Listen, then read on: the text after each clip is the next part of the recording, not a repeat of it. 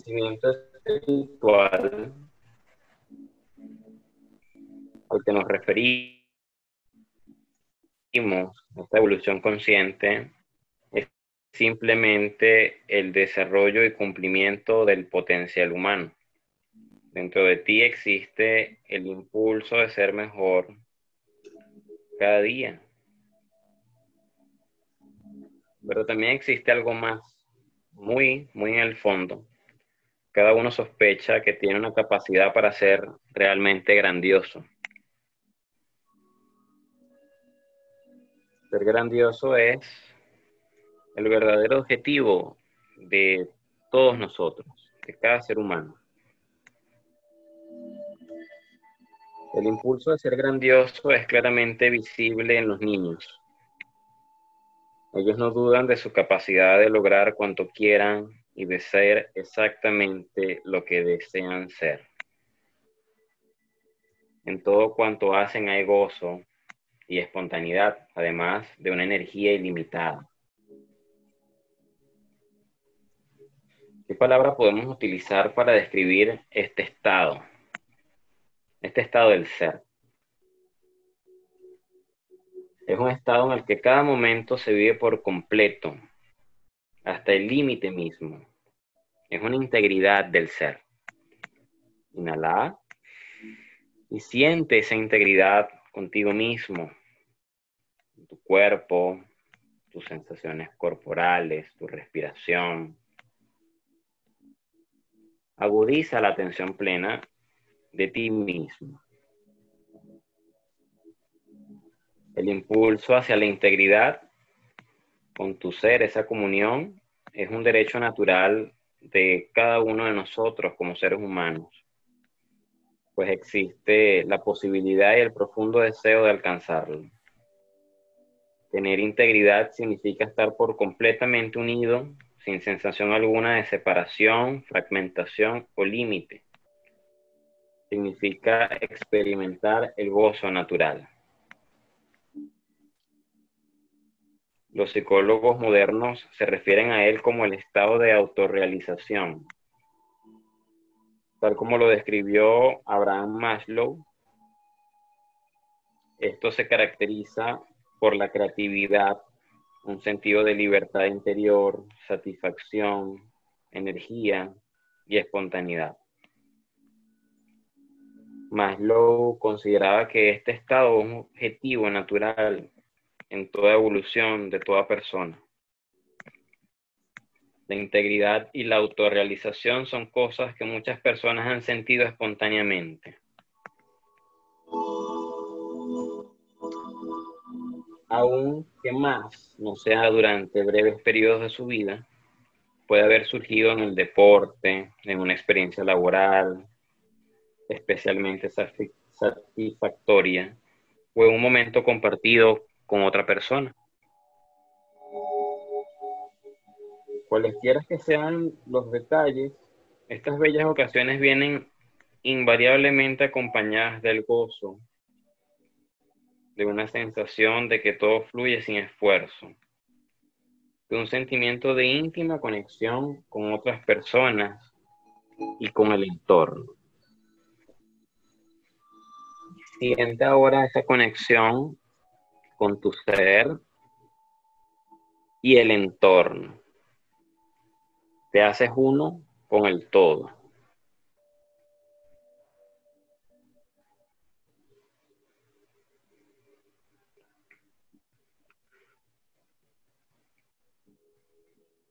Y continuamos esta práctica con la guía de Guido.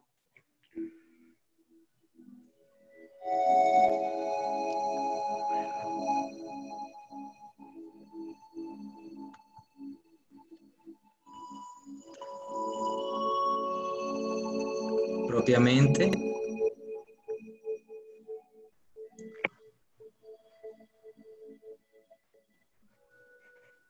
Ve tomando conciencia del aquí y del ahora.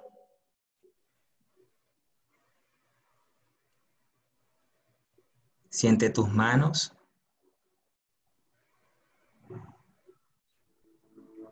Siente tu abdomen. Como a medida que vas respirando, este se va soltando.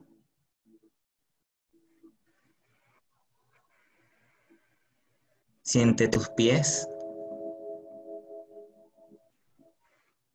y tu entrecejo.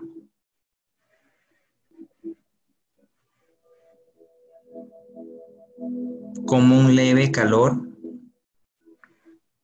te va llenando de una sublime paz.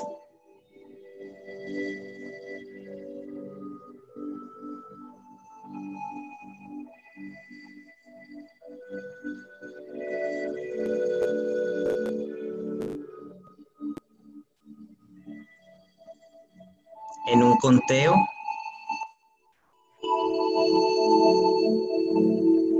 de siete, vamos a ir poco a poco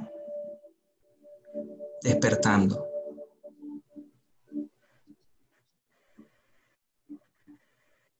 Uno.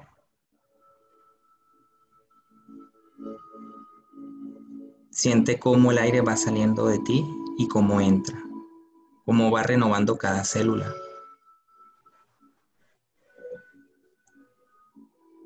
Dos. Siente en tu ser la calma, la paz y la tranquilidad. Tres. Disfruta de este momento. Cuatro. Poco a poco vamos llegando. Cinco. Poco a poco vamos llegando a casa. Seis. Vamos abriendo los ojos.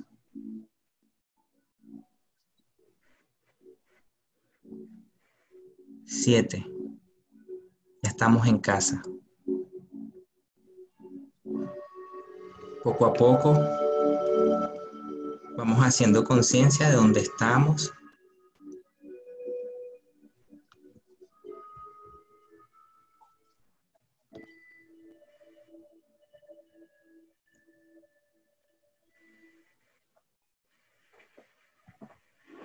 Y aquí estamos. Vamos a estirarnos. Todo lo que pueda el cuerpo, que te sientas en calma, en tranquilidad. Ah, como lo hacen los gaticos, como lo hacen los perros.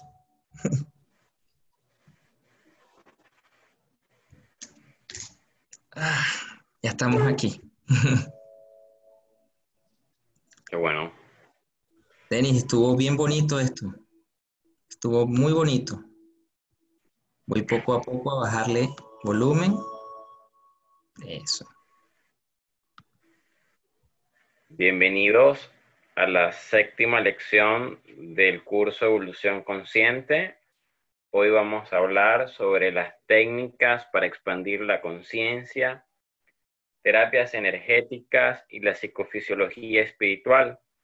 Nos acompaña un querido amigo desde España, Guido Obando, terapeuta en medicina tradicional china que bueno, gracias a la tecnología y a este espacio podemos reencontrarnos desde el amor, desde la conciencia, para transmitir una enseñanza, una cápsula consciente, una semilla de un trabajo que venimos haciendo desde ya hace bastante tiempo, cada quien desde su área de acción, desde su individualidad, pero que nos hemos reencontrado para entonces trabajar en comunidad, trabajar en conjunto, con un mismo propósito que nos conecta, que es la expansión de la conciencia y el despertar de la humanidad.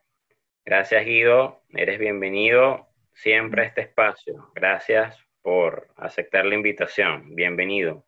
Gracias, gracias a ustedes Y gracias, Denis, de verdad, esto para mí es algo muy bonito, pues, porque desde hace mucho tiempo, bueno, la amistad y no solo la amistad, sino que venimos haciendo un trabajo en conjunto y, el verlo como poco a poco va llegando a, muchas personas es, es, bonito, es bonito. Y el hecho de que esté en este espacio y me hayan dado esta oportunidad, mira, lo disfruto, así, así lo siento, lo disfruto de verdad. qué eh, bueno, qué bueno. Este, te presento, Guido, un poquito más, para que te conozcan un poquito más. Este, Guido este, tiene años eh, formándose en terapia, medicina, terapia de la medicina tradicional china, ¿sí? Guido, bueno, bastantes años de práctica también ya en esta área. Se ha especializado en Reiki también. Allá en España hizo el, el coaching profesional y es cofundador de este movimiento que llamamos Conciencia Ancestral Integral, donde buscamos este, desde ese nombre también empezar a hacer el trabajo para hacernos conscientes que dentro de nosotros habita toda la información del planeta, del cosmos, del universo, y que estamos en tiempos de integración y de activar esa conciencia ancestral. ¿Cierto, Guido? Te escucho. Te escucho un poquito. Ahora sí. ¿Me escuchas bien? Te escucho un poquito. A ver. Sí. Bueno, eh, de hace ratito eh, quería comentar algo. Eh, como terapeuta en medicina tradicional china, siempre hablo de lo siguiente. esta es una medicina que no es china. Es una medicina que, vamos a hablarlo, tiene más de 5.000 años y encima de ello también pertenece a muchas partes de Asia. Hablaríamos de, del Tíbet, hablaríamos de India, hablaríamos de Mongolia, Japón, Corea, y no solo eso, si vamos un poquito más atrás, incluso Egipto. Digamos que luego eh, todos estos conocimientos se fueron conjugando, se fueron conectando y ya eh, China lo, lo, dio a conocer, pero en, en, toda Asia se practica, pues. Incluso un punto fuerte es Corea. Corea también lo, realiza muy bien. Y bueno, eh, con referencia a técnicas de expansión de la conciencia, mira, hay infinidades de técnicas de concentración, introspección, eh, en, en fin, meditativas. Pero yo siempre comento que no es la técnica, sino que hay que entrar en la esencia de ello. Eh, yo siempre tomo como cuatro puntitos, que de hecho los resalto allí en, la diapositiva, que es dar un alto, es decir, eh, simplemente calmarte, sentarte en cualquier parte que tú sientas eh, o que tú creas o formes, como yo lo denomino, recinto de paz, un espacio que tú sientas que puedas estar tranquilo es concentrarte también en la respiración, en la intención y en fluir. La intención propiamente es lo que da todo, todo, todo, todo, todo. Eh, es como decir la piedra angular a, lo que vayas a realizar. Todo ello en sí, eh, cualquier técnica de expansión de conciencia, al final el resultado es un reseteo, un reseteo personal. Eh, por técnicas, como siempre he dicho, ya depende en lo que tu corazón te dicte y tú sientas que es la más idónea para ti. Eh, yo siempre hablo de lo siguiente, en la siguiente diapositiva, si la puedes pasar, Denis. Ok. Ahí, eh, esto sí lo tomo de una gran técnica que hablaban John Seymour y lo que era Joseph O'Connor, que es en la PNL, en la programación neurolingüística. Yo siempre menciono del estadio en el cual pasa, eh, ya va, ver, en el cual pasa el ciclo del aprendizaje. Eh, me parece muy bonita esta técnica, ah, hablando de las cuatro fases o cuatro etapas, y hablamos allí de la incompetencia inconsciente, la incompetencia consciente, la competencia consciente y la competencia inconsciente. Esos cuatro niveles o cuatro estadios o etapas, eh, yo lo menciono en cualquier, en cualquier técnica que tú tomes. ¿Qué sucede? Vamos a poner, por ejemplo, eh, yo de niño o cualquier, cualquier persona de niño pasa por la incompetencia inconsciente. La incompetencia inconsciente no es más que tú eras un niño, agarrabas las revistas, los libros, simplemente te atraían los colores, veías los garabatos, las letras, pero para ti no significaban nada. Eh, eso de alguna u otra forma eras eh, ignorante de ello. Pues. Luego pasaríamos a la incompetencia consciente, es decir, eres consciente de algo que estás conociendo, pero no propiamente tienes la base de, tenerlo en mano. Es decir, ese niño o esos como nosotros como niños, ya teníamos ese libro, pasamos a preescolar y nos empiezan a enseñar las vocales y no conocemos de ellas, pero sabemos que existen. Ya no son nada más los colores de la revista, sino que esos garabatos empiezan a ser como, oye, tienen un porqué. Luego pasamos a la competencia consciente, que es la etapa 3 o nivel 3, y es cuando ya se es consciente de cada letrica, que cuando niños nos enseñaban, por ejemplo, y empiezas a leer, pero tienes que hacer un esfuerzo en ello, tienes que hacer un esfuerzo. Así igual es con las técnicas meditativas, con las técnicas eh, de expansión de conciencia, como respiración holotrópica, o vamos a hablar del mindfulness, es, pasas por un proceso. Luego pasas a la competencia inconsciente, que es cuando ya lo haces de forma automática. Es como, no sé, de aquí todos en algún momento han, manejado o, o, tienen carro o manejan, manejan auto. ¿Qué sucede? Que llega un punto que cuando llegas a ese estadio, tú manejas de forma automática, no, no, estás pensando propiamente cómo meter la palanca, qué voy a hacer, sino que ya es una acción automática. Digamos que en el, transcurso de todas estas técnicas que tú tomes, ya sea como las mencionadas, respiración holotrópica, lo que sea, pasas por esta fase. Entonces, en sí, lo que se procura o lo que yo hago énfasis es en la esencia de lo que hagas, no es tanto la técnica. Eh, a veces las personas piensan que de repente meditar voltear los ojos, poner una cara de santo, poner los pies sobre, el, por ejemplo, sobre la cabeza y no, va más allá de ello.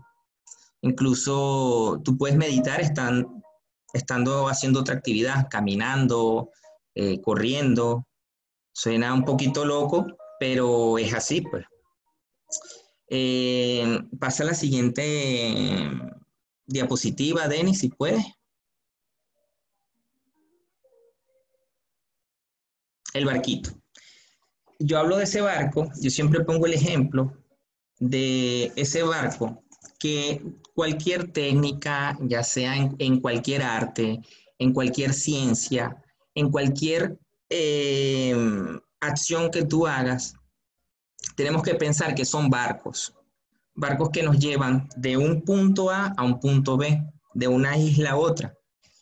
¿Qué sucede? Que para tu evolución, para tu crecimiento personal, una vez que tú te aprendas la técnica y que tú te aprendas propiamente aquella acción que desees, tienes que soltar. Porque ¿qué sucede? Cuando tú llegas a una isla con ese barco y necesitas cruzar al otro lado de la isla, no te vas a llevar el barco a rastra, no te vas a llevar eh, ese peso contigo. Así es el conocimiento en cualquier técnica, en cualquier acción, en, cualquier meditación. Tienes que soltar ese barco. Es algo que el tiempo te lo dice. A veces hay personas que se casan con una sola técnica o, simplemente esta es mi verdad y realmente no es así, realmente es fluir. Por eso llegaba al punto al principio que lo que debemos centrarnos es en el dar el alto, en respirar, en la intención que tenemos y en ese fluir. La idea es, soltar, pues. Eh, bueno, con eso no sé si, Denis, que eh, pudieras aportarme en dado caso. Este punto es muy importante porque se ve en este transitar muchísimo apego hacia cierta técnica o cierta herramienta. Mi yoga es mejor que tu yoga, mi meditación es mejor que tu meditación, mi reiki es mejor que tu reiki. Y al final del día todos esos son nombres y apellidos, pero siempre al final es lo mismo. Y lo importante, como tú muy bien dices, es la intención con la que tú haces esa herramienta, esa práctica, esa terapia.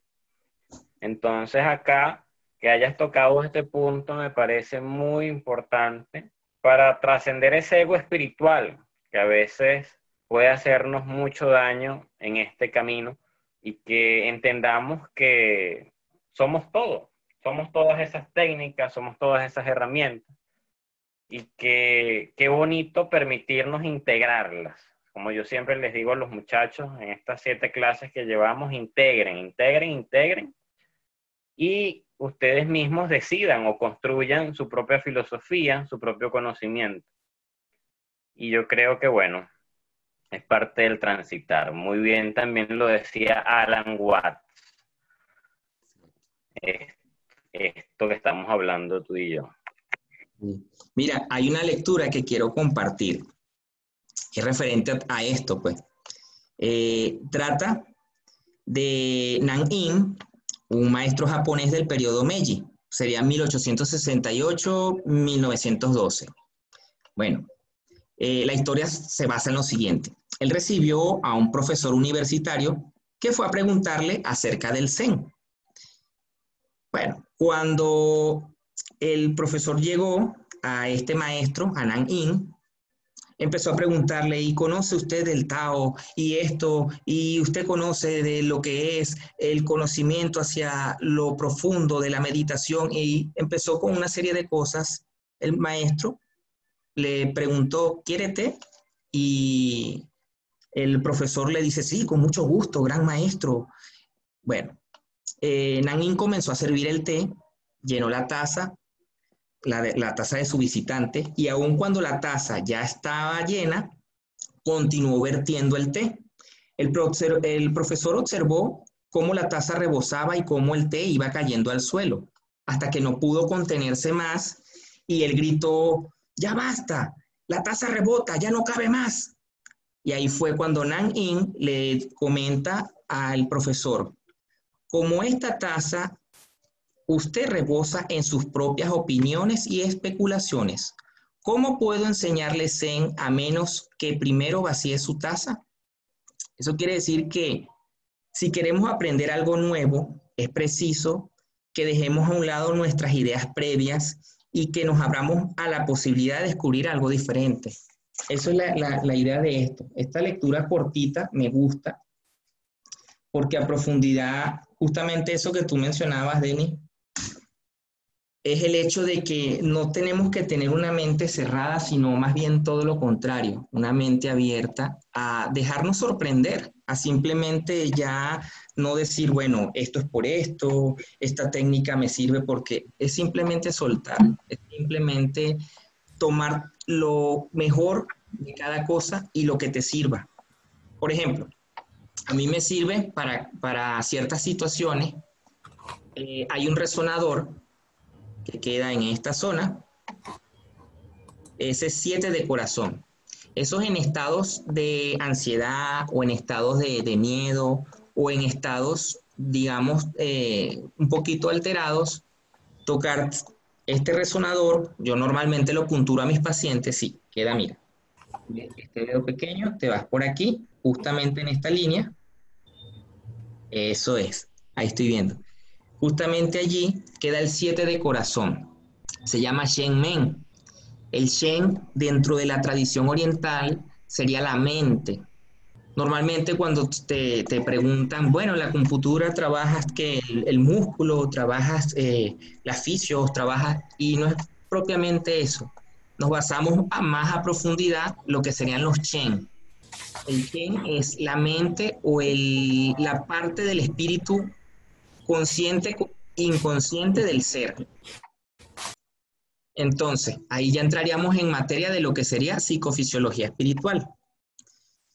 De una manera sencilla. No te voy a hablar de, por ejemplo, en, en pensamiento oriental hacia lo que es la medicina tradicional china, hay una serie de puntitos como el que mencioné hace ratito. Eh, serían 365 puntos más, eh, más los externos, serían 409 puntos. De eso no te voy a hablar propiamente. Yo voy a hablar más a una, al ser energético, pero desde una forma más básica, más sencilla, sin tanta vuelta. Yo siempre digo que a veces cuando se hablan muchas cosas son adornos vamos a lo sencillo y bueno, vamos a, observar al cuerpo, al alma y al espíritu como una célula. Ahí de hecho está la imagen de unas células. Entonces veríamos a lo que es el cuerpo, es la parte externa de la célula en su totalidad. Luego vendría el núcleo, que sería el alma. Y luego el nucleolo, que sería el puntito central pequeñito, ese sería el espíritu. Pequeñito en entre comillas, porque realmente si hablamos de, cuerpo, alma y espíritu, el cuerpo, la parte del cuerpo sería la fisiología, la morfología y la anatomía de, el ser en sí. El alma sería el ropaje o sería esa parte en la cual está en conjunción las emociones y la mente. Y el espíritu propiamente sería esa conciencia profunda, esa parte que decimos muchas veces inconsciente, que es más consciente de muchas cosas que pasan en este mundo y bueno, entonces hablaríamos allí de la intuición y la conjunción al cosmos. Eh, más adelante yo tengo allí un ejemplo de lo que sería esa conjunción al cosmos. Bueno, eh, pasa la diapositiva, Denny. Si puedo. Ah, mira, fíjate, ahí mencioné lo de la fisiología. Pasa a la siguiente.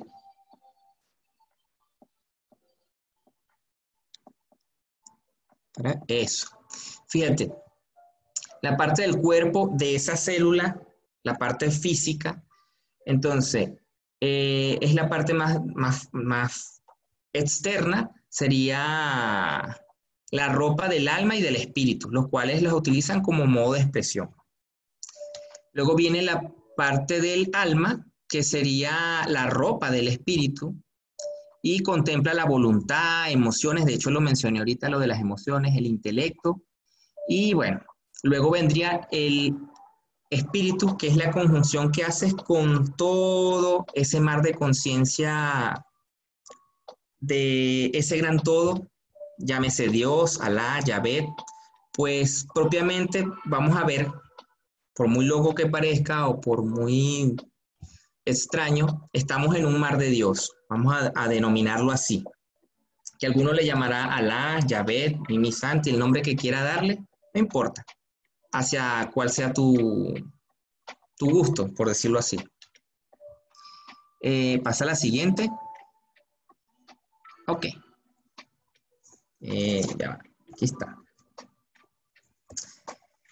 En la parte de las energías en su totalidad, no podemos apartar al cuerpo.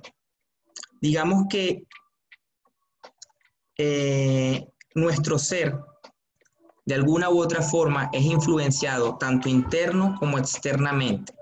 Es decir, los planetas, los eh, incluso el clima, muchas cosas, de cierta manera influye sobre nuestro ser. Por ejemplo, aquí en las zonas frías, las personas tienden a ser más depresivas. Donde no se lleva sol, eso tiene su explicación científica propiamente, pero también influye es cómo estás vibrando. Es decir, mientras más frío seas, digamos, más propiamente eh, desciende tu, tu, tu capacidad espiritual. ¿En qué sentido? En que vas perdiendo, y eso lo he notado muchas veces, vas perdiendo eh, el tacto hacia las personas, vas perdiendo lo que sería el, el, poder conectar con otros. En las zonas frías las personas tienden a ser un poquito más distantes.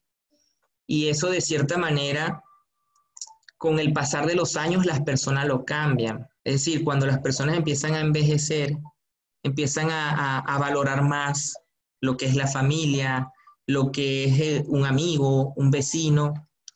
Y en estas zonas yo lo observo mucho. Me ha tocado pacientes antes del coronavirus me tocaban pacientes abuelitos que eran un poquito más dóciles y me comentaban incluso, mira, yo hace unos años era una persona más, más brusca, más, más distante, más... Y es eso, pues el simple hecho de que al final nos damos cuenta de que todos somos uno.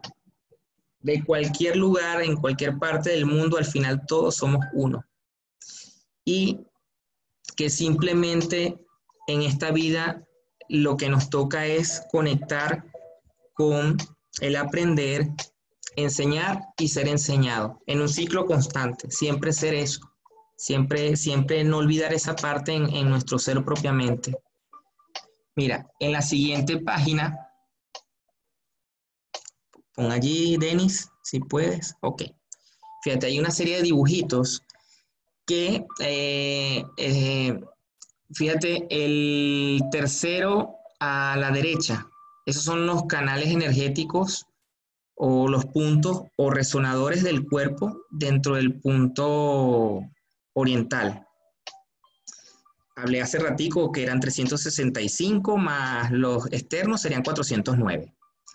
Bueno, eh, propiamente eh, se ve desde el pensamiento oriental es cómo influye el macrocosmo en el microcosmo. Es decir, vemos el, cuerpo como parte de un gran todo, pero a su vez como un microcosmo, un ejemplo de lo que es el, el, el, multiuniverso o multiverso, como dicen por allí.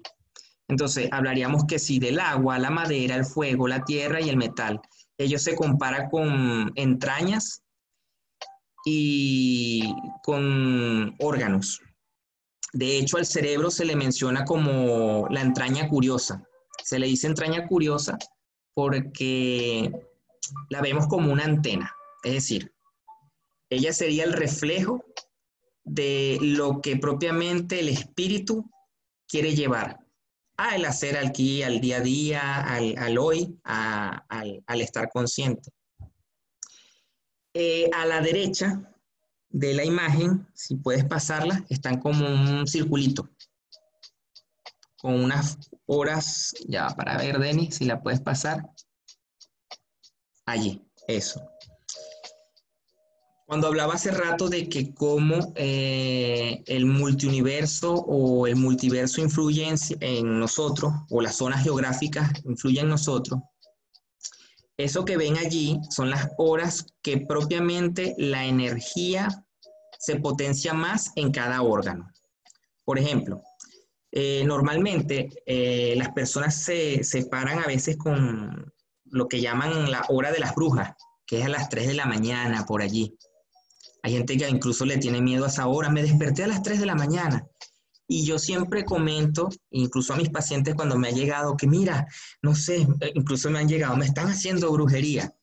Y yo digo, mira, lo que es la hora del pulmón es cuando tú alimentas al chi, a tu espíritu.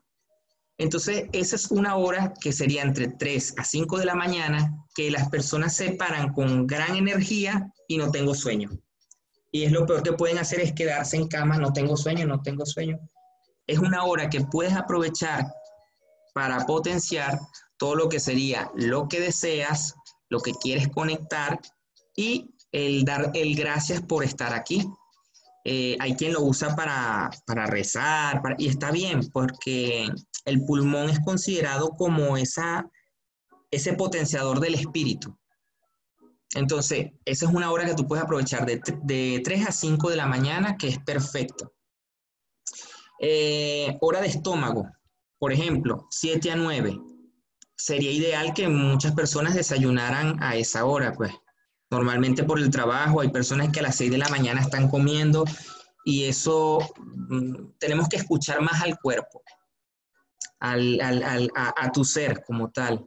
Muchas veces dejamos de lado eh, por acciones, por ganar dinero, por esto, por lo otro, dejamos de lado lo que realmente importa, que es nuestro ser. Si nosotros nos cuidamos, podemos dar amor a otros. Pues si nosotros nos amamos en sí, podemos amar a otros. Entonces, eso tan sencillo y tan tonto que suena de repente, bueno, pero que tiene que ver la comida conmigo sí influye. Sí influye mucho la alimentación y las horas en que comas con respecto a cómo responden tus órganos.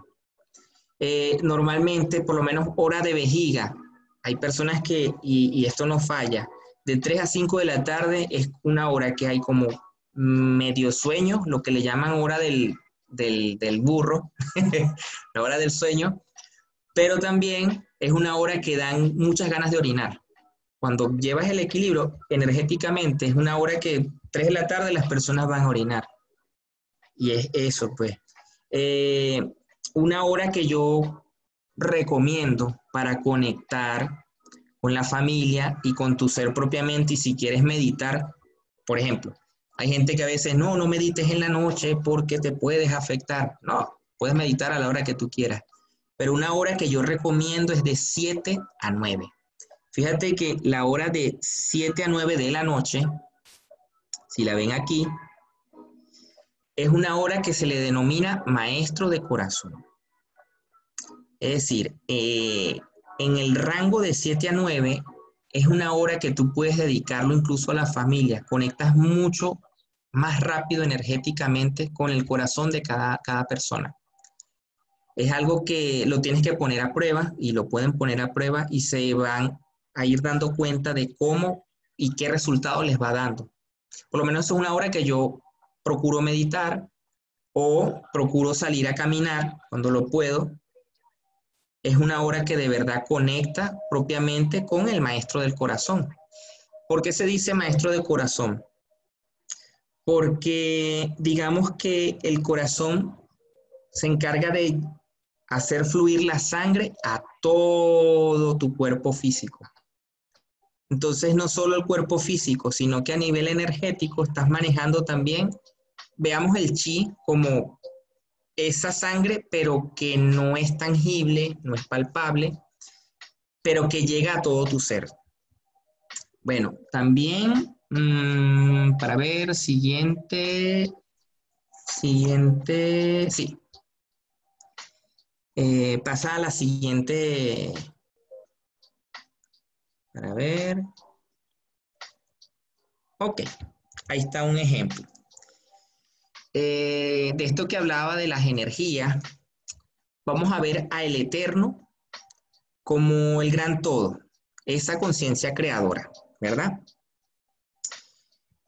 Que de alguna u otra forma estamos en ese océano, ese océano de Dios, donde nosotros somos el alfa y el omega.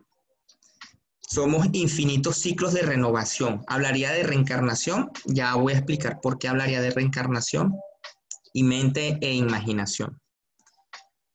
Eh, cuando se habla de lo que es la mente e imaginación, es una gran potenciadora de lo que es tu ser. Cuando en libros antiguos se habla de que ha sido creado a imagen y semejanza, muchas veces las personas se, van directamente a lo que es el cuerpo. Y realmente no es el cuerpo, sino es la mente. Si nosotros podemos crear a través de la mente un mundo, diseñar, dibujar, imaginar, propiamente vamos a llevarlo a ese gran todo o a esa conciencia mayor. Es decir, nosotros somos parte de la imaginación de esa conciencia mayor. Por eso a veces cuando yo respeto el pensamiento de cada quien, pero el hecho de, tal vez creer que no hay algo más allá, eh, es parte también de, ego, diría yo. Algo que sea mayor a ti y no creer que sea mayor a ti suena a ego. Eh, yo diría que para nosotros tener conciencia debe haber una conciencia mayor a ti. Es decir, no, no veo un azar o que simplemente se lanzó los dados y ocurrió, no. Eh, todo tiene un porqué, incluso esta conversación de hoy tiene un porqué, el hecho de, de esta clase, pues. Pasa a la siguiente.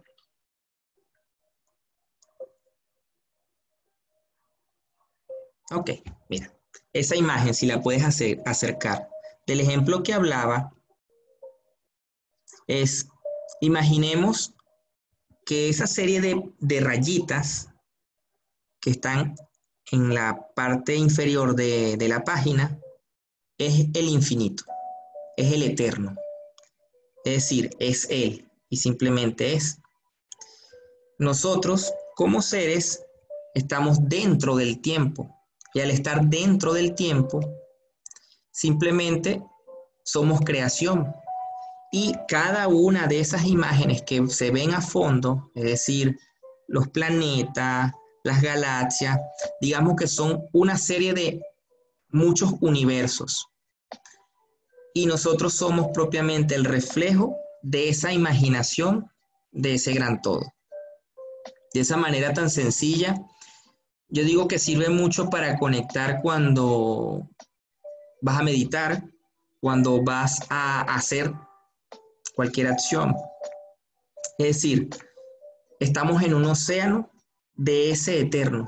Tal vez en la, mente humana sea un poco mm, difícil de darle forma, pero por el solo hecho de imaginar, eso dicta mucho, eso dice mucho. Pasa a la siguiente.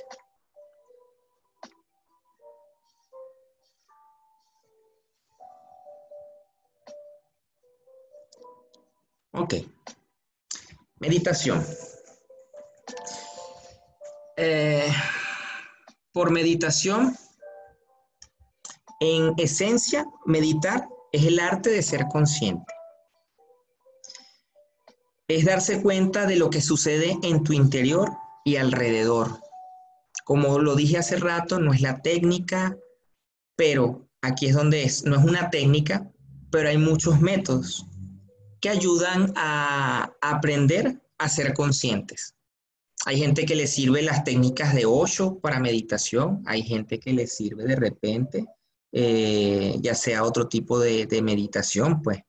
Pero en sí la meditación vamos a verlo como una aventura, una aventura hacia lo desconocido, a eso que la mente puede acometer, la mente humana puede acometer, una, una, una aventura muy profunda, pues.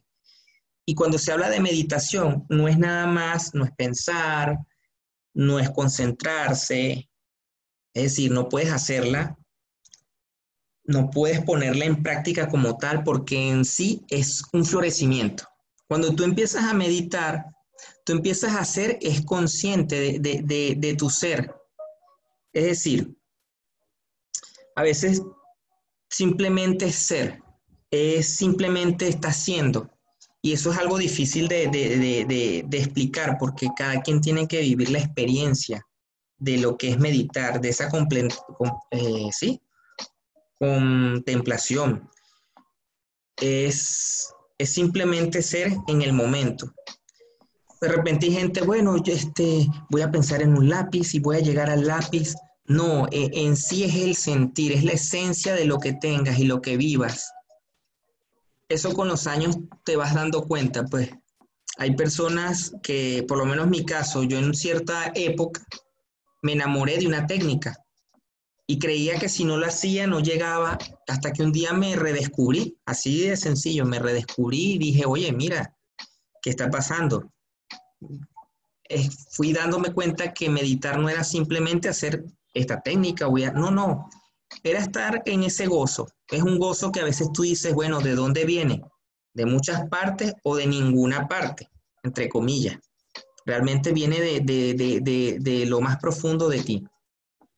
Bueno, de la meditación, por allí se dice que, ¿qué pasa al meditar? Cuando se habla de unos tres minutos, eh, esta afecta el campo electromagnético. De eso hay estudios, eh, por internet pueden ir consiguiendo. ¿Qué pasa a los 11 minutos de meditación? Eh, empieza a haber un cambio en el sistema glandular. A la media hora ese cambio glandular empieza a haber una serie de movimientos en los fluidos y estos han llegado al cuerpo, es decir, hay, cambios, hay ciertos cambios, pues. A la hora, eh, se dice de que hay cambios en lo que sería la materia gris del cerebro, hay ciertos cambios, y ya a las dos horas y media, más o menos, se dice que hay cambios en los tejidos del cuerpo reconstruyendo todo el sistema. Bueno, yo en lo personal, eh, estando en Venezuela, trabajaba en un oncológico y muchos médicos me dieron la oportunidad de trabajar en conjunto con ellos el área de la medicina tradicional china. Es decir, de, momento, antes eso se veía como extraño, como, oye, no, eh, vulgarmente, eso es brujería, eso no, eso no sirve, es infinidad de cosas. Pero cuando me dieron esa oportunidad, y de hecho yo estuve comentando mucho a los muchachos, a Denis, a ese grupo bonito de, esta formación, de que yo con el, el, pasar del tiempo empecé como poco a poco a demostrar que no se trataba de una competencia, de quién podía ayudar a los pacientes, sino todo lo contrario, de conectar todo lo que servía de la medicina occidental con esta medicina holística, por decirlo así. Y puse muchas veces en práctica con pacientes que me permitieron los doctores prácticas meditativas de respiración. Es decir, hacía meditaciones guiadas en grupo en el oncológico del estado Aragua y me enteré directamente por muchos, incluso doctores, de muchos cambios. Es decir, los pacientes primero entraban con, ya no con ese temor a hacerse la, radio, a trabajarse la célula, y si notaban que en algunos casos quedaban por perdidos, habían cambios. Y de eso hay, hay estudios en, en, Aragua. Eh, propiamente, siempre digo, se dice el pecado más no el pecador. Eh, un paciente en Cagua, eh, se me permitió, se, le dio permiso de yo practicarle ciertas acupunturas y ciertas técnicas como la moxibustión, en el cual trabaja los canales a través de calor. Y sí hubo cambios, pues. Trabajaba muchas veces los casos cuando había insomnio por el hecho de las radios, tantas Mm, incluso las quimio, eh, había insomnio y me, me, permitían trabajarlo y mira, sí, había mm, algo positivo en ello, pues, más las técnicas meditativas que se les aplicaba, las charlas de, meditación guiada, eh, eh, fue un grupo que de verdad poco a poco se fue reintegrando, por decirlo así no hablaría de milagros porque siempre digo que uno simplemente es un, tubito entre el cielo y la tierra, es un canal y uno es una herramienta.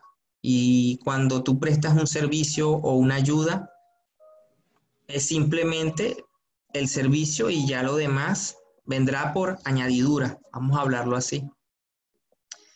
Bueno, cuando ahora...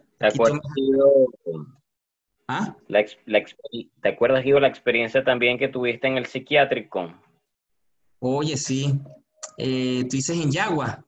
En Yagua, sí. Sí, en Yagua me permitió unos profesores hacer unas prácticas de lo que era el chikun, chikun de la palabra, y el chikun del movimiento. En el chikun, ¿qué trabajas? Simplemente, eh, vamos a decir que escribes sobre aire. Eh, ¿qué escribes? Por ejemplo, en ese caso, en Yagua, yo tomé un grupo de, personas y empecé a hacer como un juego en el cual hacíamos, lo que pasa es que no sé si cómo demostrarlo, lo de la letra. Hay una letra en chino que se escribe como así. Es decir, son dos rayitas, una así y una así. Esas dos rayitas significa ren, que es persona, y la idea es hacerla en aquellas personas que de cierto momento tengan cierto desequilibrio para volver a canalizar su energía. Entonces, simplemente yo comencé como un juego a hacer el movimiento de vamos a escribir sobre el aire. Había quien me seguía, había quien no, pero poco a poco hacer ese movimiento. Movimiento del REN. REN, que es la letra china. Bueno, después yo me enteré por, algunas de las trabajadoras de allí que ya lo estaban poniendo en práctica e incluso empezaron a notar cambios y me, me, me llegó a mis oídos, mira, ¿qué les hiciste o qué estás haciendo o qué se está haciendo que están más tranquilas, están más dóciles? Y yo simplemente les decía, no, chikun, el cual vamos, se va a ir poco a poco aplicando y me enteré que lo seguían haciendo y, y fue una experiencia bonita, pues porque es donde te das cuenta de que aquello que pueda generar calma en cualquier persona que esté en un momento no estable, oye, e, e, es, es sumar. Y eso es bonito, pues. Lo considero muy bonito. Bueno, para ver de, si quieres, pasa la siguiente es así, es así, y que hay esa conexión con el todo, porque fíjate cómo, cómo la energía que va de la mano de la psicofisiología espiritual empieza a tener efectos en el cuerpo y en la mente, porque en este caso estábamos hablando de pacientes psiquiátricos, tienen alguna alteración mental. Sí. Pero bueno, continuamos. De hecho, eso lo menciono eh, aquí eh, cuando hay pacientes eh, con esquizofrenia y con ciertos desequilibrios, es bueno trabajarlos en la espalda, eh, cerca de la columna. Hay unos resonadores que dichos resonadores trabajan el chen de la persona, la psiquis. Entonces, por lo menos en algunos casos, yo llegué a realizar visitas a pacientes me lo permitieron sus familiares, ya eso fue en el estado de Aragua y en Caracas, en el cual mm, les trabajé esos resonadores y sí había una cierta mejoría, una cierta calma. No vamos a hablar de un milagro, pero sí una, una cierta calma. Es decir, trabajas esos resonadores de, la espalda que ayudan muchísimo a canalizar esas energías discordantes, vamos a mencionarlo así. Bueno, de hecho ya estamos aquí en terapias energéticas. Bueno, de lo que estábamos hablando, de las terapias energéticas, fíjate, es un conjunto de técnicas y medios para equilibrar el cuerpo, la mente y el espíritu. En sí es la canalización de la energía universal, ese gran todo, esa energía, eh, restableciendo el equilibrio en el ser. Eh, en Hawái, que se denomina mana, prana en India, ki o shi, de lo que estaba hablando hace ratico en Asia, bioplasma en Rusia, eh, luz en términos espirituales, bioenergía en la ciencia, neuma en la Grecia antigua, pero en sí eso es el flujo vital, el flujo vital de la energía. Era cuando hablábamos hace rato del espíritu, es decir, cuerpo, alma y espíritu. El espíritu es el flujo vital de la energía. En eso se trabajaría cuando se hace una terapia energética.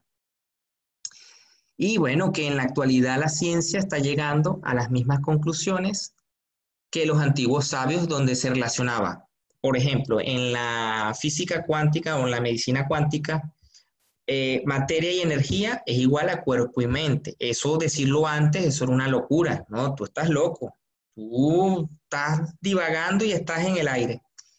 En la actualidad, eh, yo digo que la ciencia está pudiendo conectar porque sí, a través de la tecnología ha podido demostrar ciertas cositas, pues ciertos trabajos a nivel de que existe la energía, de repente años atrás, hacer una resonancia magnética, tú le contabas a alguien, no, una resonancia, eso no existe, eso no, vamos a hablar de años, muchos años atrás, en la actualidad ya es común.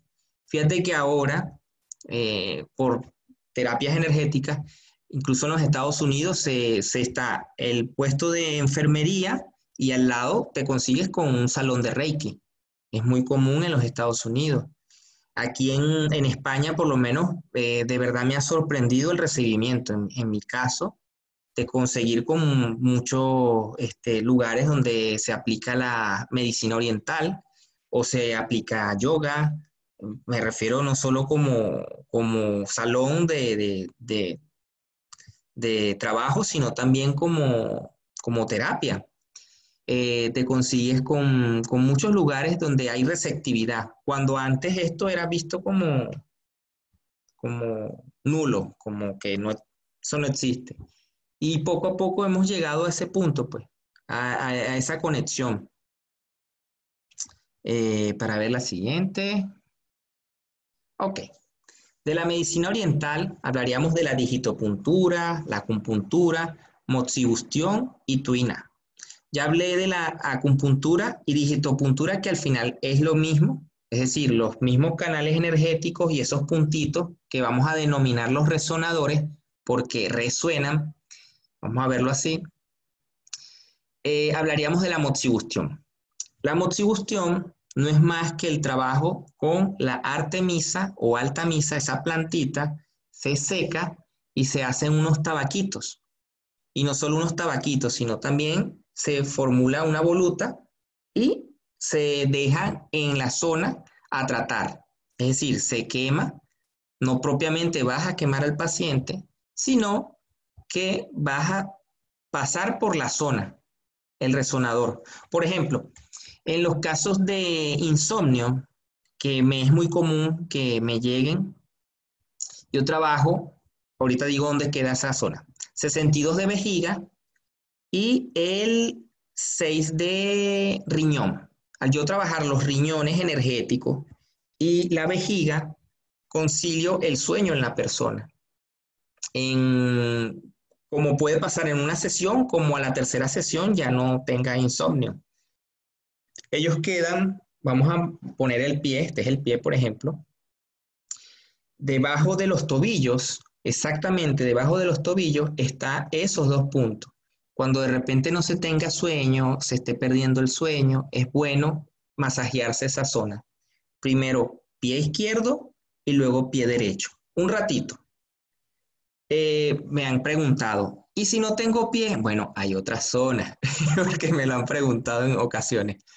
Entonces, eh, ¿qué otra zona? Eh, en las orejas hay un resonador, justamente vamos a dividir la oreja en, en cuatro partes.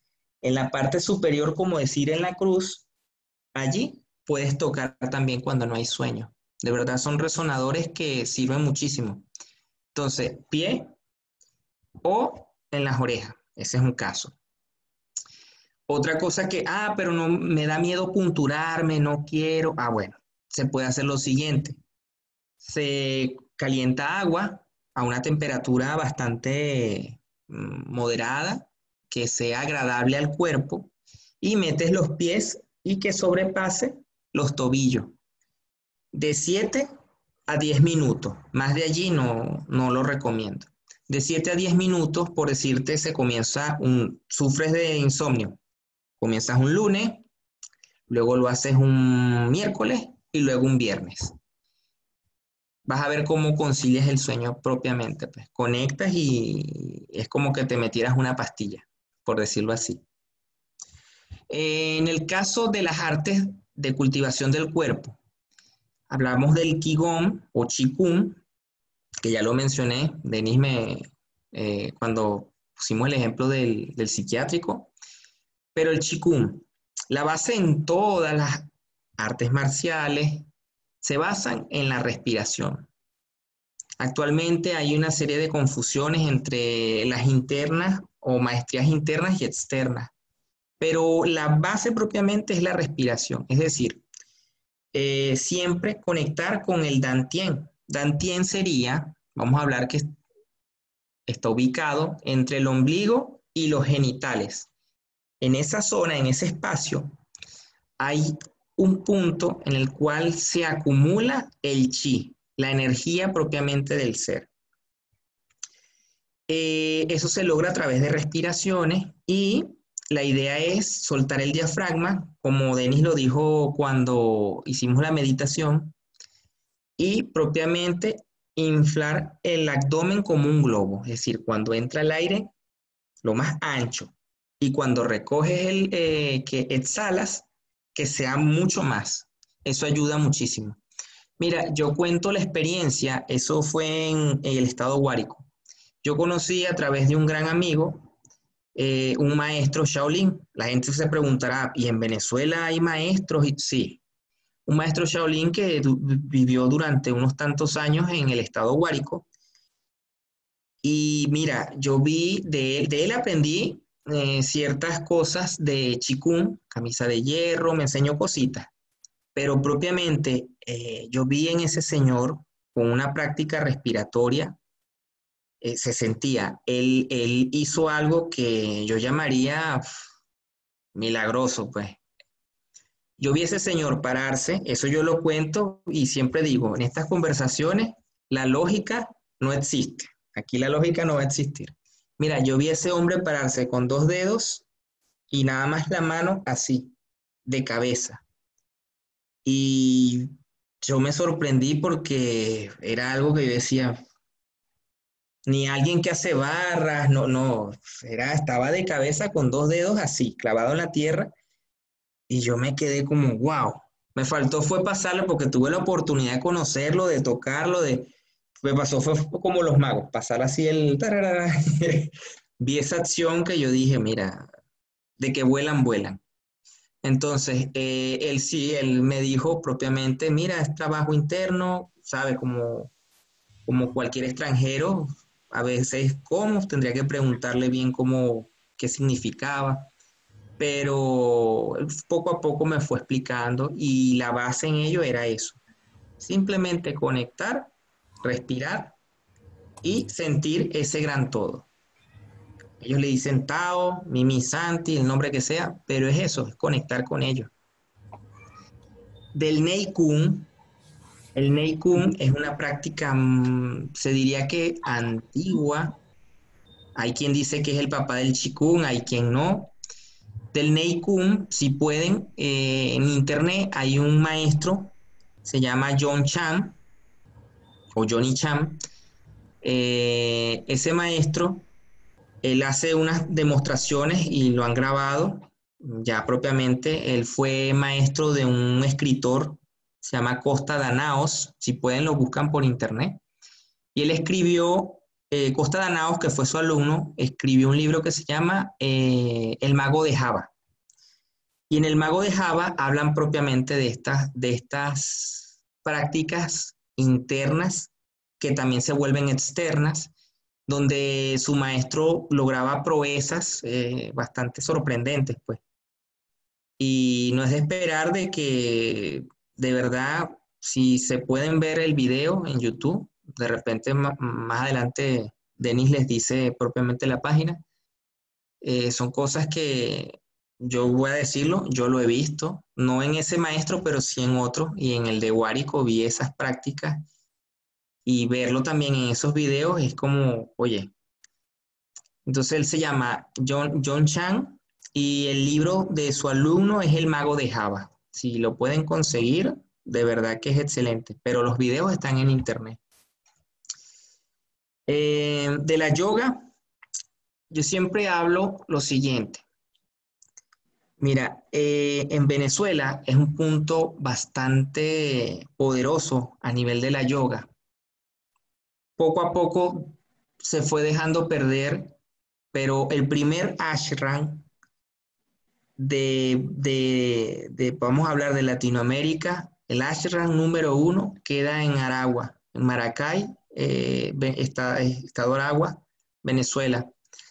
Ahí llegó un gran maestro que se llama, él, era francés, el doctor Sergi de la Ferrière. No sé si se habrán escuchado de él, pero fue un maestro que él estuvo, él escribió muchas obras, entre ellas yoga, yoguismo, y bueno, él habla de la yoga y él de alguna u otra forma aperturó ese conocimiento de la India a Latinoamérica.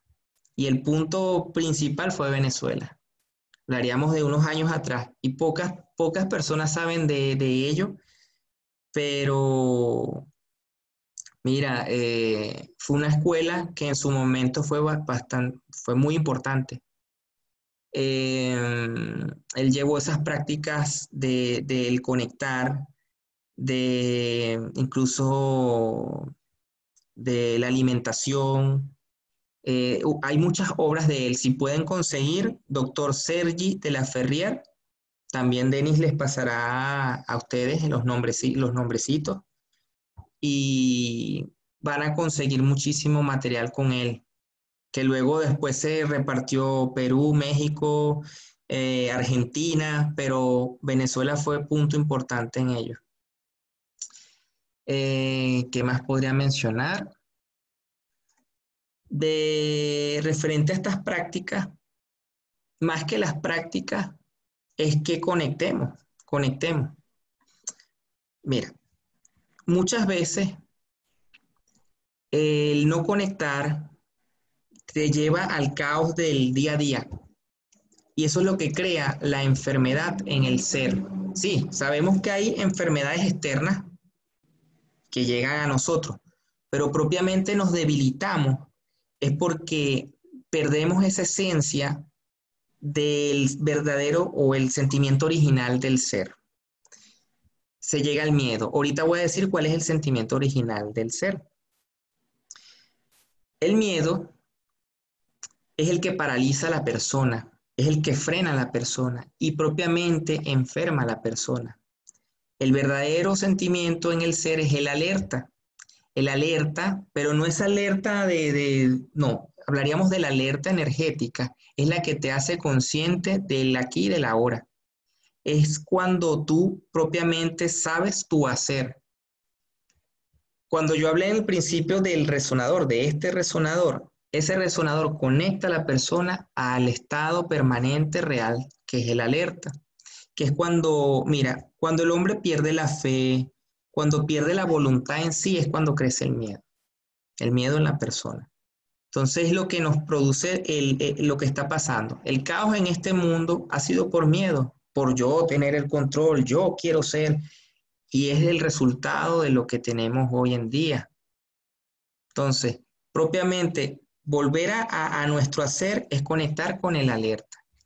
¿Cómo es esa alerta? A través de la meditación, que es el que te hace el consciente del aquí y el ahora. Algo que quería leer al final de aquí, si la puedes pasar. Ok. Mira, esa, esa, esas palabritas, esas me las dejó un gran amigo. Ese amigo mío era psiquiatra, pero era medium. Era medium. Y él estudió la psiquiatría para poder eh, dar su punto. Él ya murió, fue gran amigo mío y digamos que en muchos sentidos yo lo tomo o lo tomé o lo tomo de referencia. Esas palabras él me las dejó un día en un diario y las, las tengo allí. No sé a quién pertenecen, no he buscado, pero cada vez que puedo las leo. Y dice, estar despierto es no dejarse afectar por nada ni por nadie. Y eso es ser libre. Y es algo que a mí en lo, en lo personal me gustan esas palabras y las quería compartir con ustedes hoy. Es algo que, que de verdad te hace conectar. Que aunque tú y este encierro o lo que está pasando con el coronavirus, creemos no estar libres, realmente lo somos si lo, nos ponemos a pensarlo. Y que a través de esa mente que podemos imaginar, podemos diseñar, podemos crear, podemos llegar mucho más allá. Fíjate, hoy, hoy en día estamos conectados a nivel mundial y desde la sala, desde un cuarto, desde la habitación, y, esa es la parte bonita de todo esto, que podemos seguir experimentando, conectando con cada uno de nosotros y usando la tecnología. Bueno, Denis. Es así, es así. Bueno, vamos a, compartirle estas técnicas que también le coloqué acá, este, que he tenido la oportunidad de, de experimentar, de aprender, de vivir y, de aplicarme a mí mismo y a otras personas. Una de ellas eh, es la terapia de Magnify Healing, ¿sí? En su traducción, sanación magnificada, sanación magnífica. Es una terapia que, bueno, nos permite hacer una conexión profunda con nuestro ser, con nuestra esencia y con nuestra autorregeneración o autosanación. Todas estas herramientas que ha estado compartiendo Guido, este, más allá de que el terapeuta aplica eh, o energiza un punto de acupuntura o te guía o te instruye a un movimiento energético, este, es la misma persona que activa su poder sanador, que tiene en su ser la posibilidad de regenerarse, de autosanarse. Acá en Magnify Healing es una formación este, muy bonita que he podido dar varias veces de forma presencial. Guido también se formó junto con Benji y conmigo y que, bueno, a través de varios procesos y, etapas vamos sanando a nivel integral, mente, cuerpo y espíritu. Es una práctica como de meditación activa, para que me entiendan un poquito más. O sea, una meditación que conlleva movimientos este, con las manos, con el cuerpo, visualizaciones, y afirmaciones, o sea, un proceso allí también de, a través de la palabra, manifestar una intención. La terapia de barras o barras de acceso a la conciencia o en inglés Access Bars es una terapia que tiene ya casi 30 años eh, en el mercado desde que fue canalizada por Gary Douglas, estadounidense, que se dedicaba ya al tema de las terapias este, holísticas y que, digamos, él comenta muy abiertamente, tenía facultades psíquicas, este, mediunidad, y que en su momento, bueno, se le fue canalizado cómo iba a ser el proceso de esta terapia, que bueno, hoy en día se encuentra en más de 170 países, y que realmente es una terapia bien interesante porque es muy integrativa, que recoge mucha información ancestral, como muy bien decía Guido, estamos día a día como volviendo al origen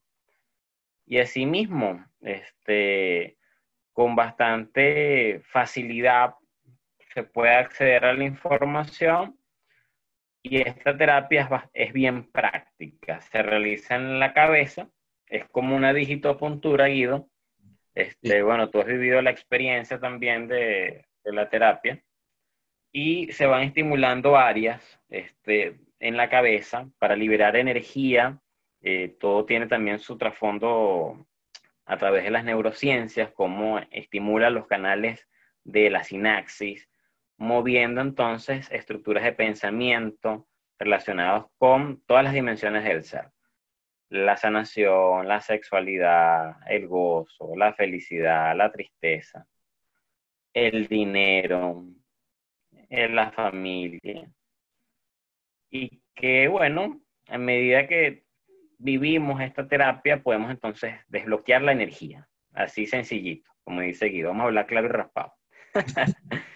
Acá es un tema de liberar una energía que está estancada. Entonces vamos a mover esa energía para que pueda entrar nueva información. También lo tomo como el cuento de la taza. Es como vaciar la taza para entonces permitirnos recibir nueva energía, energía renovada, energía vital. Asimismo, muy similar a esta terapia, es la terapia o la técnica de liberación emocional. En inglés se le conoce como el tapping. tapping es también un compendio, como una cápsula de lo que es la medicina china, con la programación neurolingüística y la, la digitopuntura como tal. ¿sí? Entonces vamos estimulando con nuestras manitos y es autoterapia, es autoaplicable áreas. Entonces vamos a hacerlo, vamos a practicarla. Una terapia sumamente práctica y, y rápida empezamos estimulando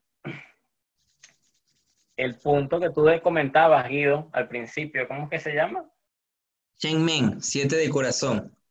Siete de corazón. Empezamos a estimular allí. Allí empieza la terapia. Y vas a palpar con tus dedos, la yema de los dedos, allí. ¿Sí? Un ratico, te mantienes en atención plena y respirando hasta el bajo vientre. Ahora te vienes al dedito más chiquito de la mano y tocas allí, entre la uñita, ¿no? Que aquí esta parte justo. Resonadores de corazón. Sí. Se me olvidó uno. Vamos a estimular acá, el punto de karate. Está bueno. Este es súper importante porque este activa todo el vaso gobernador, ¿cierto, Guido? Sí. Correcto. Aquí estamos activando el vaso gobernador, que creo que es uno de los canales más este, grandes de nuestro cuerpo. Ahora sí, el dedo meñique, tomamos allí. Este no lo estimulamos. Venimos acá.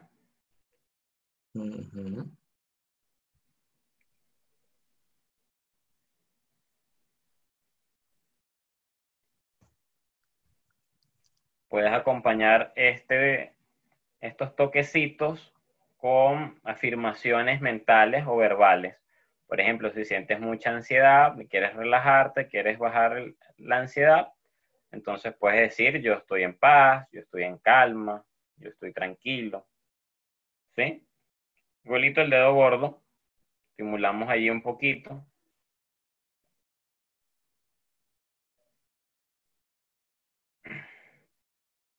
Y ahora nos venimos acá al pecho. Y buscamos estos huequitos que se nos hacen aquí. Cualquier cosa me complementa, Guido. Tranquilo. más de la, de la fisiología y los meridianos. ¿ah? Tocamos acá, palmaditas.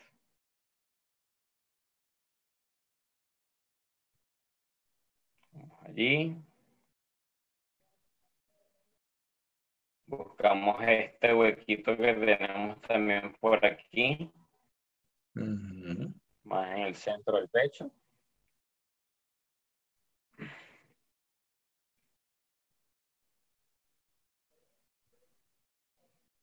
Y ahora vamos al rostro. Vamos a estimular justo aquí abajo del labio. Allí.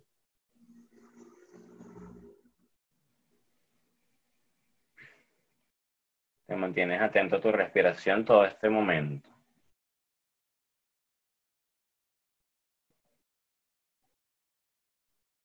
Ahora aquí, la nariz y el, y el labio.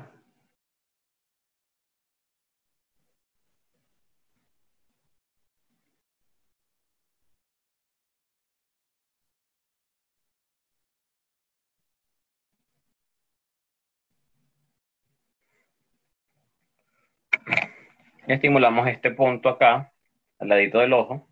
Mm. Puedes hacerlo con las dos manos al mismo tiempo, en simultáneo.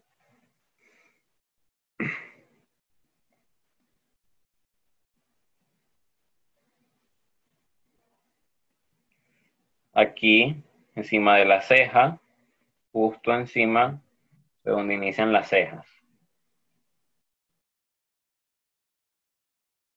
Yo estoy en paz, yo estoy en calma.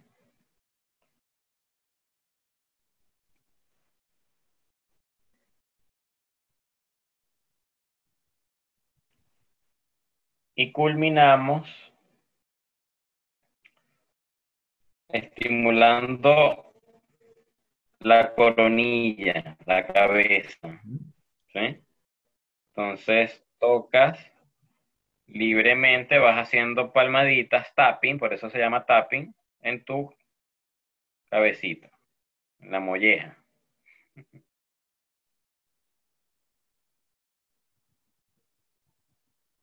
¿Sí? Aquí hay un punto importante, ¿verdad, Guido? ¿Cómo es que se llama? Las 100 campanadas. ¿Cómo es la broma? Sí, sí. Aquí, te vas. Puedes agarrarlo aquí y te vas a esta zona. No sé si logras ver. Te guías por la oreja. Te vas este muy para las personas que sufren de migraña o dolor de cabeza. Exacto. Pueden estimular allí.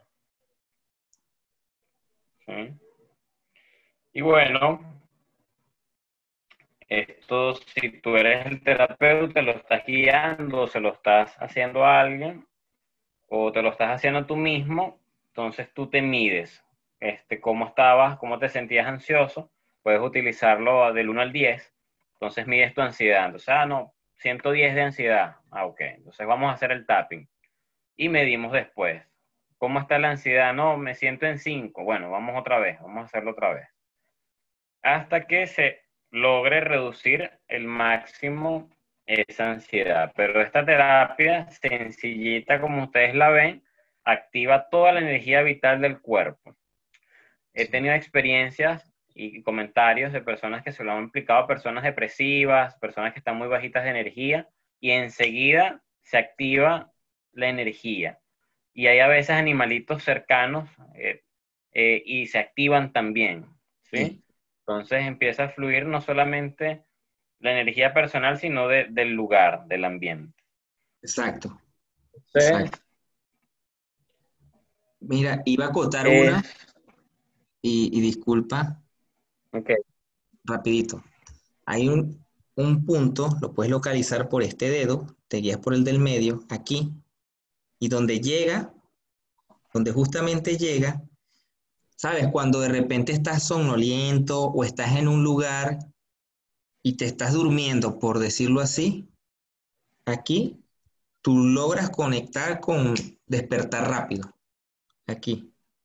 Es decir, te guías por este dedito donde finaliza, allí. Y ahí conectas también, tal como lo dices tú, Denis. Está bueno para una clase que te esté dando sueño. Sí, más de una vez lo, apliqué yo. Mano izquierda y luego derecha. Y, listo. Bueno, estas técnicas, como venimos rato hablando, son a nivel integral. Igual tenemos la terapia de regeneración celular. Este, esta es creada por René May, un francés, él tiene bastante información en internet, fundaciones y, hasta una película tiene el hombre. Y de verdad es una terapia bien sencilla y bien simpática y eh, con múltiples beneficios. Se va estimulando toda la columna vertebral, los riñones, este, los homoplatos, este, las glándulas maestras acá detrás de las orejas. Y como dice René May, la intención es activar las células del amor. Él dice que este tipo de terapias, de golpecitos, de tapping, está mandándole un mensaje amoroso a las células. Y esto obviamente es para personas que sufren con cáncer y este tipo de enfermedades degenerativas. René May y su grupo de terapeutas a millones en el mundo entonces hacen estos servicios amorosos para trabajar con estas personas y público en general y los resultados han sido bastante buenos para activar la regeneración celular y bueno, trascender este tipo de enfermedades. Y hay muchos testimonios.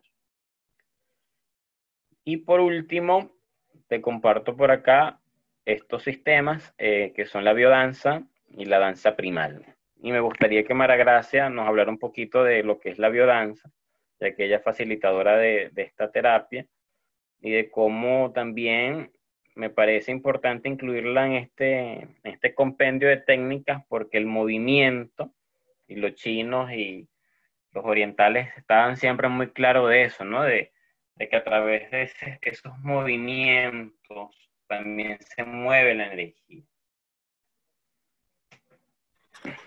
Bueno, lo explico rapidito. Biodanza básicamente es un sistema de regeneración humano o de integración humano en donde se trabaja en tres pilares fundamentales, que son la reeducación afectiva, es decir, todo lo que tiene que ver con el contacto, la caricia, el encuentro con el otro, eh, la posibilidad del trabajo en grupo. Está también lo que es la renovación orgánica, que obviamente al trabajar esto, pues como bien lo han venido diciendo a lo largo de, de toda la clase, obviamente lo que más nos enfocamos es en lo celular. Básicamente es un sistema que tiene su principal centro en lo biológico. Es decir, que la música que se utiliza y el movimiento que se utiliza impacta directamente sobre lo biológico, sobre lo celular y por lo tanto la persona experimenta un cambio sin necesidad de abrir ningún proceso, sin necesidad de eh, trabajar nada terapéutico, simplemente es porque llega directamente a la célula. Y por otro lado, también es todo lo que tiene que ver con el reaprendizaje de las funciones originarias de vida, que son los instintos en este caso.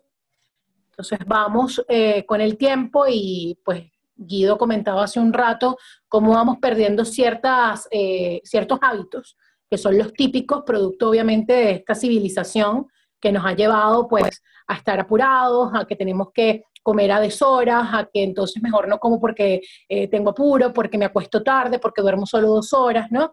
Y así vamos y definitivamente pues el instinto, que es lo natural del cuerpo, se va perdiendo. Y esto se logra pues a través del movimiento, del encuentro en grupo y de la música, básicamente. Y se trabaja sobre cinco áreas fundamentales que son la vitalidad, que es todo lo que tiene que ver con el ímpetu vital, eh, la fuerza puesta en la vida, esto de, la dirección hacia la vida. Trabajamos también la sexualidad, que sexualidad en este caso no tiene nada que ver con genitalidad, la sexualidad tiene que ver exclusivamente con el placer de estar vivo y con disfrutar el placer de todo lo que implica el, el estar en el aquí y en el ahora. Adicionalmente a eso, trabajamos con la creatividad también, que bueno, como su nombre bien lo dice, es la capacidad de crear nuestra propia existencia y se enfoca mucho en lo que es el sentido y el propósito de vida, también la creatividad. Eh, trabaja todo lo que es la trascendencia, que es la, la línea de vivencia, digamos, más compleja porque habla de la comunión con el todo y de poder eh, llegar a un amor incondicional, pues, eh, con la totalidad. Y este, me falta uno que ahorita olvidé, que seguro me viene ahora, creatividad, vitalidad, trascendencia, ah, afectividad, ¿cómo se me va a olvidar? Este, la afectividad, obviamente, que trabajamos todo lo que tiene que ver con contacto, caricia, eh, el abrazo, el encuentro con el otro, que obviamente producto de la civilización lo vamos perdiendo. Su creador fue Rolando Toro, un chileno, y él apostaba que la humanidad realmente podía ser una humanidad completamente diferente, que estábamos enfermos de civilización. Y bueno, y la danza primal, aquí muy breve, pero Denis lo explica mejor porque él tuvo la oportunidad de participar en una clase, es una prima hermana de biodanza. Sin embargo, pues no comparte algunas cosas este, que tiene biodanza, pero al fin y al cabo, pues se parecen un montón por el hecho de trabajar el movimiento y trabajar otras, otras áreas muy similares a, a biodanza. Gracias, Mara Gracia. Sí, como muy bien decía María Gracia, bueno, la danza primal es prima hermana de la biodanza y está dentro de las técnicas de la psicoterapia transpersonal, ¿sí?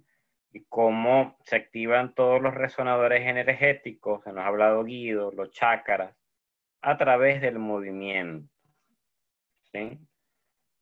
como volvemos y repetimos, que ya los orientales, hace 5.000 años antes de Cristo, estaban muy claros, claritos de cómo era y se batía el cobre, como se dice por ahí. bueno, Guido, este, ¿qué otra técnica por allí? Hemos completado ya este compendio. Este, quizás si te gustaría hablar un poquito del Reiki a los muchachos y tu experiencia con el Reiki. Y así abramos la jornada de preguntas. A ver si hay preguntitas por allí. Bueno, del Reiki. Más que técnica japonesa, más que, que eso lo, se puede conseguir información de ello, es la imposición de manos. Es la imposición de manos propiamente dicha. Es simplemente el conectar y saber de que no estás repartiendo, cuando tú haces estas terapias o todo este tipo de terapias, no estás repartiendo tu energía propiamente, sino como lo dije hace rato, somos un tubito entre el cielo y la tierra. Y seríamos como ese canal que vamos a ayudar a conectar ya sea al paciente, la idea es que el paciente sea el protagonista, eh, no, es, no es al revés, sino el paciente es el protagonista y el paciente, como lo dijo Denis hace ratito, conecte propiamente con su energía, con aquello que lo va a otra vez a canalizar. Es decir, uno va a ayudar, pero ya propiamente el paciente es el que va a, canalizar mm, su energía como tal, la va a equilibrar. Mira, de experiencias, eh, desde joven yo hacía imposición de manos, hasta que, bueno, eh, conocí a un gran profesor, fue mi maestro, yo empecé a averiguar del Reiki, empecé a averiguar, averiguar y di con mi maestro, Miguel, tú lo conoces, Denny. Sí. Y bueno, Miguel me ayudó y me guió en ese proceso, porque ya lo hacía de forma, vamos a decir, empírica, pero él me ayudó con la técnica y es algo que de verdad, quien lo quiera probar, de verdad que es algo que es una experiencia bonita, pues, una experiencia la cual pasa a ser forma de vida, pasa a ser tu forma de vida. Ya no es el hecho de que la técnica como tal, sino lo que dice. Hay unas palabritas que dejó el maestro Mikao, Mikao Sui, por ahí las debo tener, que me gustaría leérselas. Creo que las tengo por, déjame las tengo por aquí, si no, es cortito. Déjame buscar. Ah, maestro. Experiencias con Reiki, bueno, sí, este, Benjamín y yo tuvimos una experiencia en la clínica La Viña un día. Estábamos allí haciéndole Reiki a una amiga de su mamá, una señora mayor, que bueno, estaba bastante delicadita de salud. Y bueno, le hicimos su Reiki y nos bajamos a tomar un cafecito y allí nos conseguimos una amiga de Tao, del templo de Tao. Y entonces ella nos pregunta, ¿qué hacen ustedes aquí? Entonces, bueno, venimos a hacer, y hacerle reiki a una señora. Y bueno, ya terminamos. Estamos aquí tomándonos un cafecito. Entonces, Náhuara, yo quiero que le hagan reiki a mi hermano. Él está eh, ahorita entubado y a mí me encantaría que le hicieran un reiki. Bueno, vamos. Ya estamos aquí, por algo estamos aquí, vamos. Bueno, nos escabullimos por la sala de emergencias y entramos a donde estaba el señor y realmente, bueno, bastante deteriorado. Este, se veía al señor entubadito y todo, con el poco de máquinas para los signos vitales. Y estaba muy bajito, muy bajito eh, esta máquina, ¿no? Ahorita se me olvidó el nombre, pero yo me asesoré después con, una, amiga médico. Estaba muy bajito el latido del corazón, por así decirlo. El ritmo cardíaco. Y bueno, empezamos Benjamín y yo a hacerle Reiki, aplicarle los símbolos de Reiki, a energizar eh, la psicofisiología espiritual, el, el alma de esta persona. Y en ese momento entonces empezó la máquina a pitar un poquito, o sea, se empezó a subir el ritmo cardíaco con menos de cinco minutos de Reiki. Este, la energía vital del Señor había subido. Y de verdad que bueno, fue una experiencia bien bonita porque fue una, como una evidencia, ¿no? Así como que miren muchachos, o sea, si el trabajo se está haciendo y si hay una forma, digamos, científica de ver cómo esa energía que ustedes están transmitiendo repercute en esta persona. Entonces, bueno, les dejo esa anécdota por allí. ¿Conseguiste la frase, Guido? Sí, es de las cinco reglas espirituales del Reiki, pero me gusta esto, es cortito y es aplicable, pues, y cada vez que lo recuerdo, eh, me parece bien, pues, dice así, solo por hoy no te enfades, alégrate, no te preocupes, despreocúpate, no, eh, solo por hoy agradece todas tus bendiciones.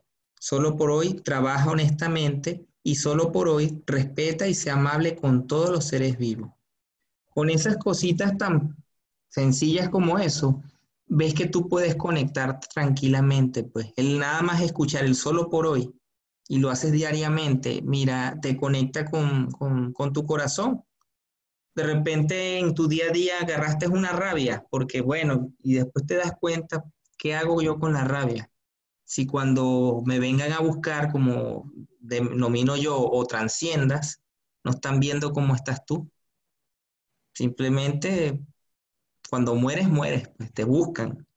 Entonces te vas a quedar en la rabia, no es la idea, o te vas a quedar en el, es mejor estar, como dice ellos, pues solo por hoy, no te preocupas, no te preocupes, despreocúpate. Y en N cantidades de palabritas que me parecen bonitas, pues. Bueno, Guido, gracias por esta maravillosa lección del día de hoy. No, gracias a ustedes por la oportunidad, a todos.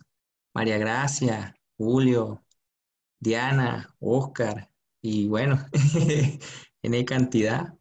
De verdad que gracias a ustedes por esta oportunidad, por compartir, compartir experiencias, pues. De verdad, bueno, muchas bendiciones.